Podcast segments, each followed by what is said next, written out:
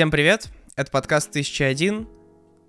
Здесь мы слушаем музыку из книги «1001 альбом, который нужно послушать до конца своих дней». Наши дни идут, продолжаются, день за днем. У микрофонов Егор, Коля, Тёма, Влад. И у нас альбом Стиви Уандера, который называется «Songs in the Key of Life». А, тут такая история, что человек-то, конечно, масштаба серьезного — Возможно, один из самых масштабных людей вообще в истории человечества. Ну, как бы, с точки зрения му- в музыке так точно. А альбом его один тут. И я очень хотел как-то охватить э, все детали интересные, которые можно рассказать, да, хотя на самом деле, конечно, тут про биографию можно книгу за книгой писать. А, в общем, этот человек незрячий. Вот, если кто-то не знает, кто такой Стиви Вандер, это человек незрячий.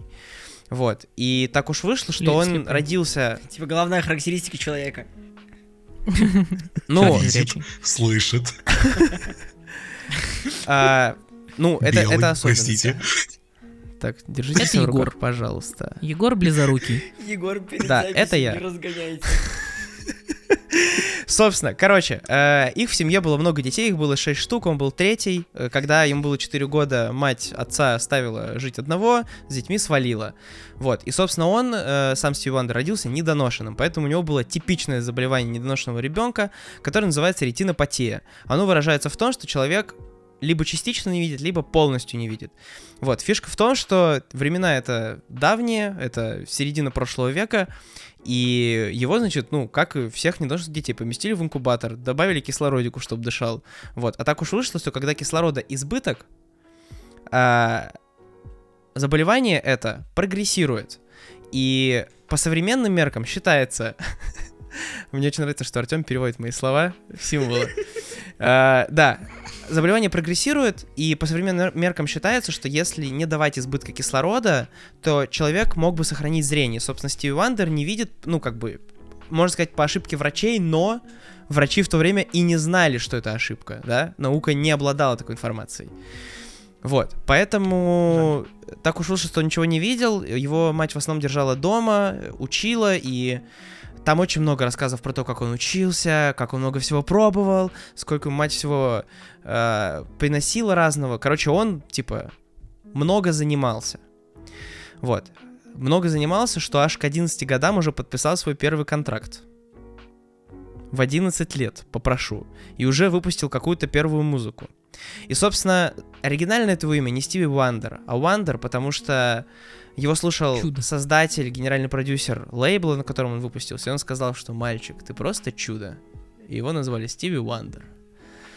Вот. Давайте поговорим про музыку, потому что рассказывать много, можно много, но хочется все-таки про музыку здесь поговорить. Чё как? Крутяк. Крутяк. Блин, если бы, вот, короче, сейчас не воспринимайте это как-то оскорбительно. Если бы я был чернокожим, я был бы черным в Америке, сука, я бы первым делом купил себе этот альбом. Блин, такое величие черной музыки я давно не слушал. Ну, давайте будем честны, там будет сразу же R&B, soul, а, идут а, идут ранние пианинки в, в духе Рейли Чарльза, кстати, второй. Да, да, да, да. Два, два- два великих слепых э, музыканта. Идет э, наложение электронной музыки, идут эти госпелы, то есть что всегда вот это вот э, америка... ам- чем американская церковь, то что они приходят, и они там поют в типа все круто, Бог с нами, е. Блин, это такое прям, вот я прям чувствую, проникаюсь этой американской культурой чернокожих, мне становится так хорошо. То есть, несмотря на то, что я атеист, я не верю в Бога, но, блин, со Стиви Вандером я хочу сказать, да, Бог, я тебя услышал, спасибо, Бог, что ты Забавно, есть. что среди всех фактов Влад не перечислил то, что он белый, типа. Не будем говорить об этом. Плохо, что я белый. Еще и цисгендерный. Я мужчина. Ладно, короче, ну типа, блин, на самом деле, я, ну, как, я являюсь фанатом Рэя Чарльза. То есть э, он родился на 20 лет раньше, и когда Стив Вандер уже записывался, Рэй Чарльз уже был популярен. Поэтому для меня, когда я услышал, что вот есть второй слепой музыкант, я подумал, что, блин, круто, сравню-ка их. Но Рэй Чарльз такое классическое все идет. Ну, э, не просто так ты видишь, кстати, связку с Рэй Чарльзом, потому что много где в биографиях написано, что э, чуть ли не основным кумиром Стиви Вандера был Рэй Чарльз. Конечно, да, Все, да, то есть это да. как бы Ну, базовая ну, типа, связка. Потому что, ну, представь, что у тебя такая же судьба, ты гениальный э, музыкант, то есть тебя с детства ты чувствуешь мо- ритм музыки, и ты, но ты не можешь это увидеть. Э, У Рэя чуть полегче, он хотя бы видел этот мир какое-то время. А Stevie Wonder никогда не мог понять, что, как вообще выглядит мир. Поэтому и они вообще, они прям большие кореша. То Да, есть, да, типа, да, Я да. видел много советских фоток, выступлений были даже. Прикольно. То есть, и- ну, блин, но Stevie Wonder прям как будто такой сказал, что Рэй, ты молодец, ты круто сделал, но я, бля, сейчас поменяю нафиг музыку. Ну, то есть, блин, ну, то- вот не скажите мне, что вы бы не засэмплировали. Вот мне, я люблю сейчас слушать Да там не э, то, что и думаю, сэмпл, там типа вообще песни перепеваются вообще спокойно. Там одно, Ну одно слово да. заменили, все, это хит ТикТока. Ну, это вообще как? Ну, Коля, не смешно, не иронично. я- не я просто, не иронично. знаете, вот- Paradise, он во всех ТикТоках мира в 2021-2022 году был. Да, сейчас Тём, мы... Я щас- просто... Это не хит ТикТока, это хит вообще. Да, это да. очень известная Это вообще песня. очень известный трек.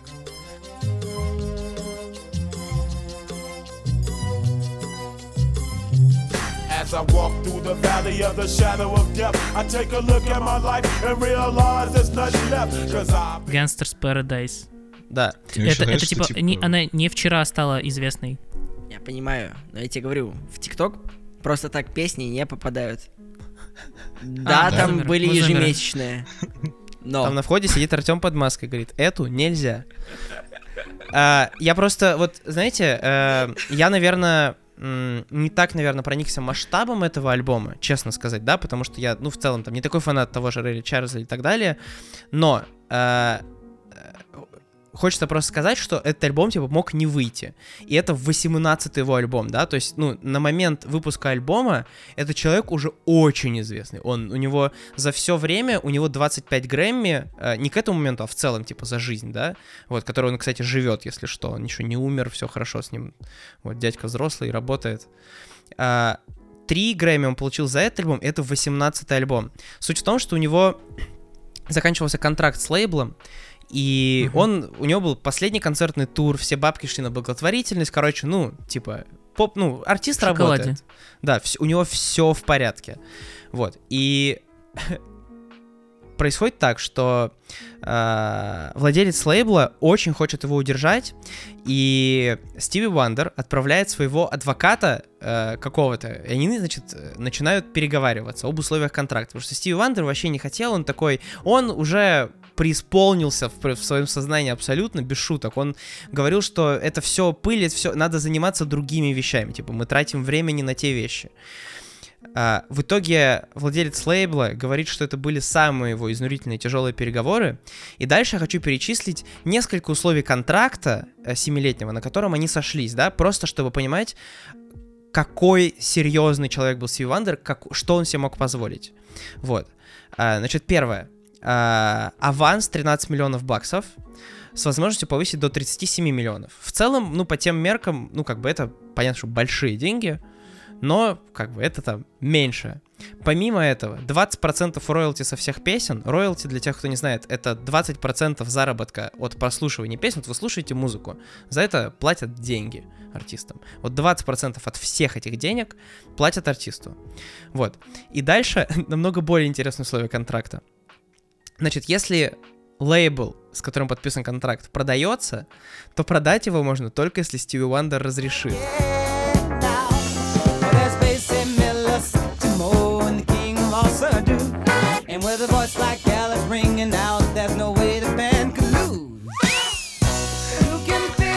Ну, это сильно. Ну, Вот. это- Ну, Это- вполне справедливо.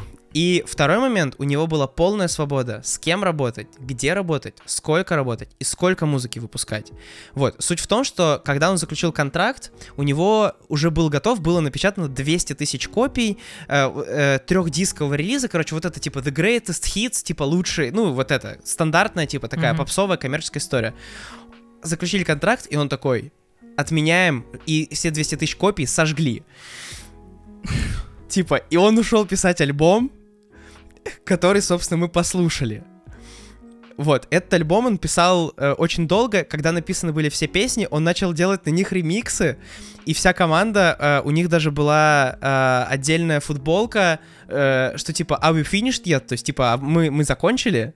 То есть они делали мерч про то, что Стиви Вандер, не, ну, типа, не заканчивает альбом. То есть они просто ждали, пока, ну, по сути, мастер такой, типа, готово. Вот. Чтобы понимать, насколько лейбл рисковал, сейчас, sorry, просто это вообще это жуткая история создания альбома. А, лейбл уже продавал альбом, а Стиви Вандер еще не сказал, что альбом готов. И они, типа, собирали предзаказы на альбом, который, ну, как бы по факту Стиви Вандер мог сказать, типа, ну, пока нет. И как бы все могло пролететь. Да, ну, просто да, вот да, да и вообще нет, типа. Да, и вообще, типа. Вообще я могу не Вот, выпускать. короче, история сумасшедшая.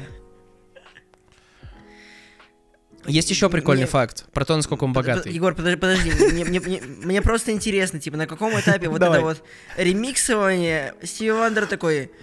Ммм, крики, крики детей, круто!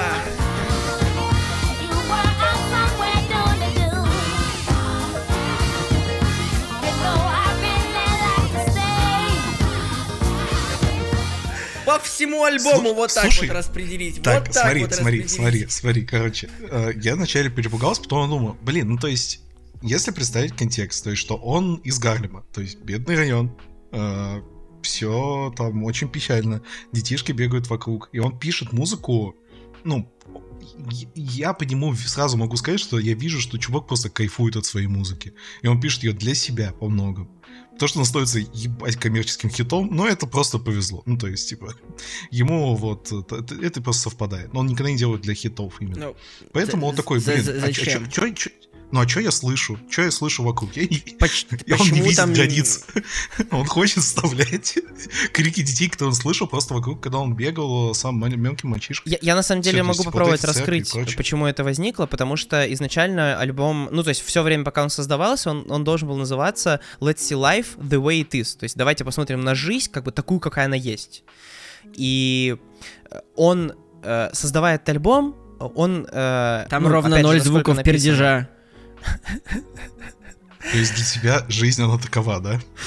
Ну, типа, давайте смотреть на жизнь, Тём, какая это она есть. твоя жизнь. Да, Артем, это твоя моей жизнь. жизни... Лейб, он, понимаешь, у него был контракт, что он влиял на лейбл больше, чем директор, типа, окей? Нет, Тём, все нормально, я тоже пержу. Я не понимаю, почему, типа, чё они разгоняют?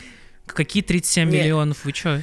Короче, он э, ставил задачей, типа, написать максимально разнообразные песни, как бы раскрыть, то есть, э, я не знаю, как бы осмыслял ли, об этом не пишется, я, по крайней мере, не смог найти, осмыслял он это как свой магнум опус, но по факту так и получилось, что этот альбом, он самый коммерчески успешный, но он и так, типа, у него все хорошо было. Но просто вот в, этой, вот в этом альбоме раскрывается та вся та многогранность, которой, ну, как бы, Стиви Вандер реально владел. Он настолько мультиинструменталист сумасшедший. Вот. Опять же, вот, и тот факт, Ну, типа, который... у, меня, у, меня, у меня, правда, я, я хотел сохранить себе некоторые песни, но почему-то там орут дети. Ну, типа, я, я, я- я по понедельникам езжу преподавать в школу. Мне там хватает орущих детей. Ну, типа, я правда... Ну вот, Это- это жизнь, которая есть, По- видишь? Это после- в твоей жизни тоже. Последнее, Это- что это я хотел тебя услышать альбом. В Spotify, это крики. Ну, типа, правда, я там ожидаю услышать уже все, там столько экспериментов вообще не было. Мы слушали Кейт Буш, которая вообще там японскую болтовню делали. Мы слушали, господи, э, Сент-Этьенов, которые все сэмплировали подряд. Переводы, Ну а блин, ты хотел, на нарезку детей, чтобы было, или что? Смешная нарезка детей. Что ты все, Артем поплыл уже конкретно. Нет, ну типа, правда, я, я не понимаю логики на таком великом альбоме. э, из- ну, типа, в этом да. явно есть какой-то отдельный прикол. Слушай, для меня это какая-то церковная музыка. Ну, то есть, типа, вот я, я, не, я могу воспринимать, что вот весь этот альбом я могу прослушать в, а, там, в духе того, что просто пройдет концерт в церкви, и все это будет, будут подпевать люди. И то, что орут дети на фоне, в целом, довольно логично для меня будет. У меня вообще была такая мысль, вот мы вчера обсуждали альбом э, Been There, да, группы Вилка, и Нет, было... в пятницу. А, да, не вчера. это Ты в чё забыл, господи? Извини, извини, выходные, Выходные пролетели, как пролетели, как мгновение, конечно. А, Там у меня было ощущение фильма, а вот здесь ощущение какого-то мюзикла. Прям, Да, мюзикл прям как будто историю рассказывают. Вот. И это, это прикольно. Не знаю, вот этот госпел вайп его абсолютно здесь невозможно. Мне очень уйти. понравился трек, который Да. в начале альбома, кто называется Have a Talk with God.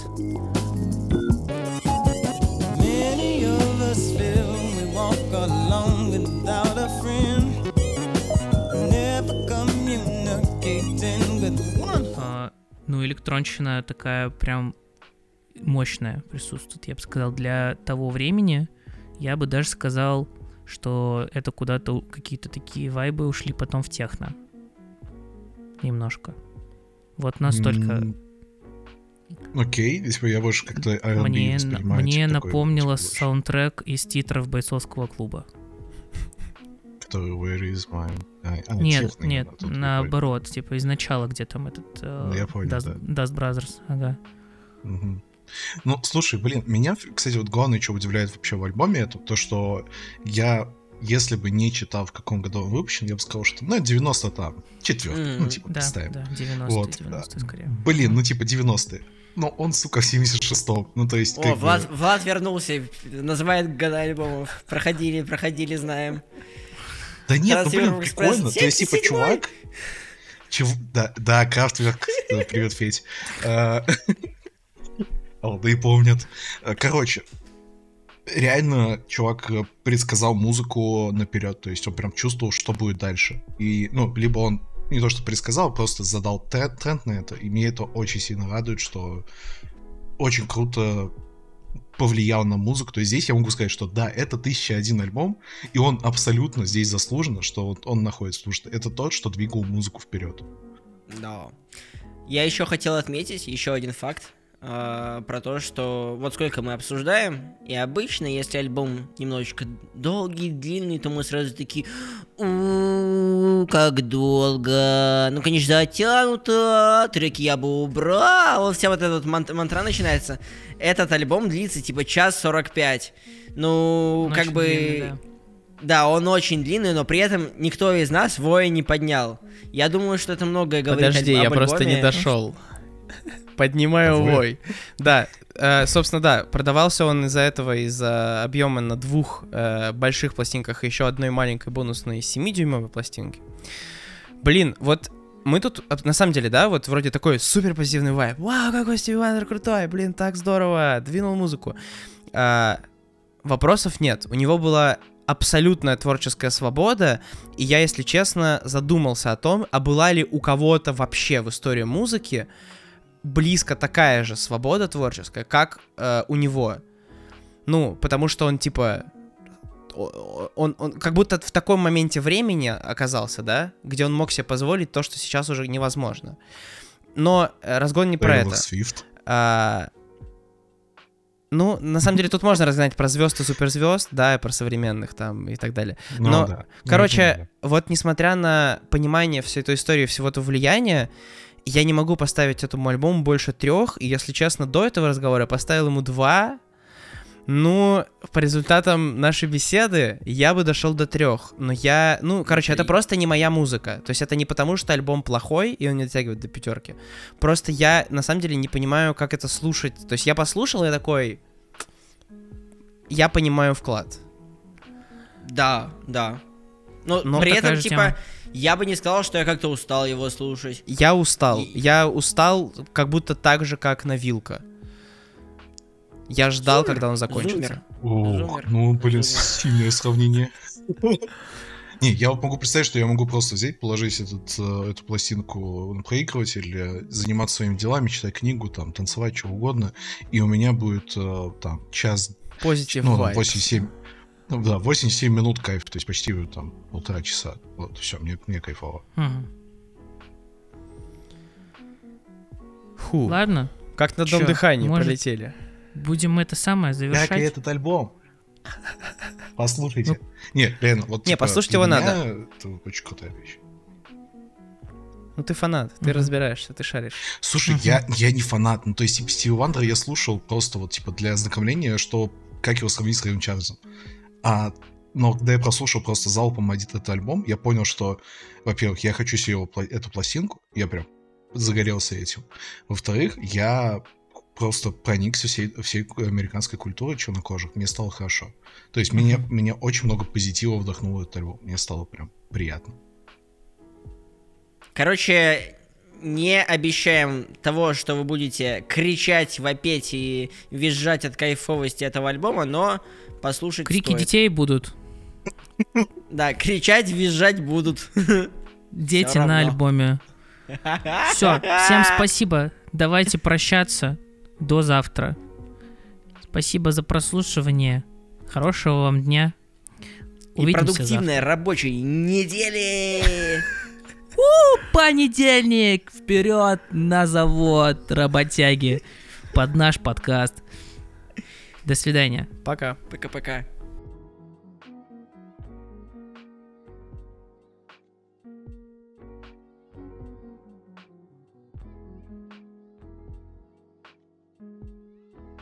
Короче, он выпускался на лейбле, который называют Тамла.